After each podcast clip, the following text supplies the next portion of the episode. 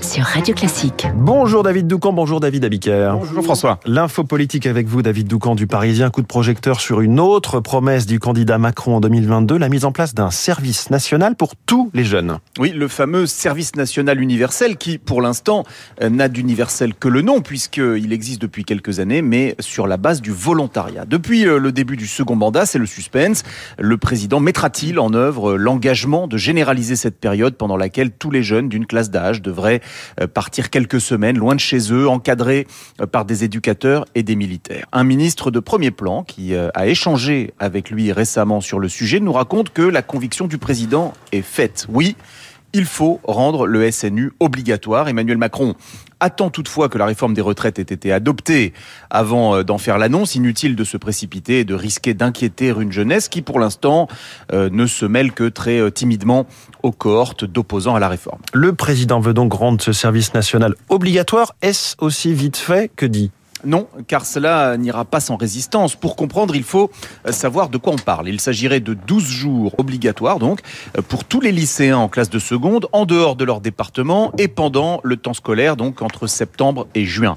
Pour les encadrer, un tiers de militaires, un tiers d'enseignants et un tiers issus du monde associatif. Tout cela dans près de 500 lieux, dont certains devront être bâtis. Une classe d'âge, c'est environ 750 000 jeunes. Donc, le budget d'un service national universel généralisé, c'est près de 1,9 milliard d'euros par an. Un tel investissement peut valoir le coup, mais à condition que ces 12 jours servent vraiment à recréer du patriotisme et de la cohésion entre les jeunes Français.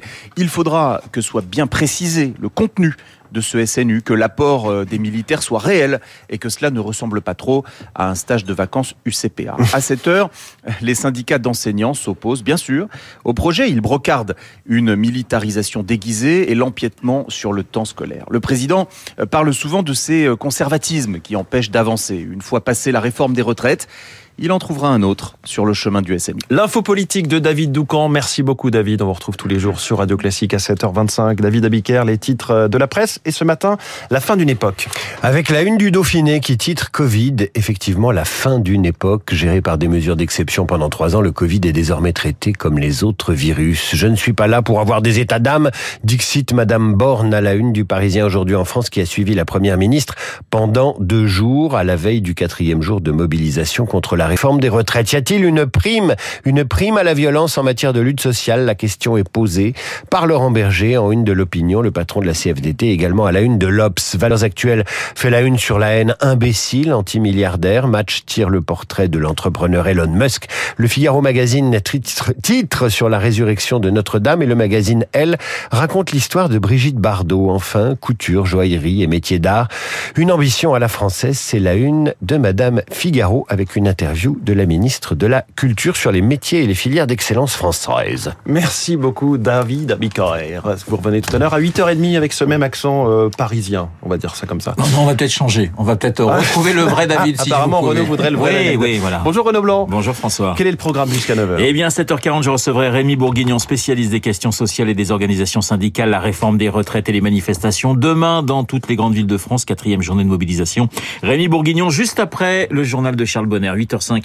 Nous serons en ligne avec Ronnie Broman, ancien président de Médecins sans frontières, le séisme en Turquie et en Syrie, son analyse, son regard, son expertise.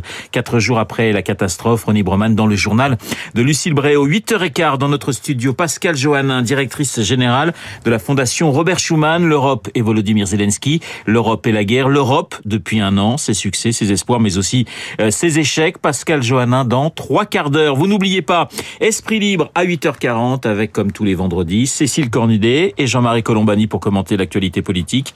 Esprit libre juste après la revue de presse de David qui a retrouvé entièrement sa voix.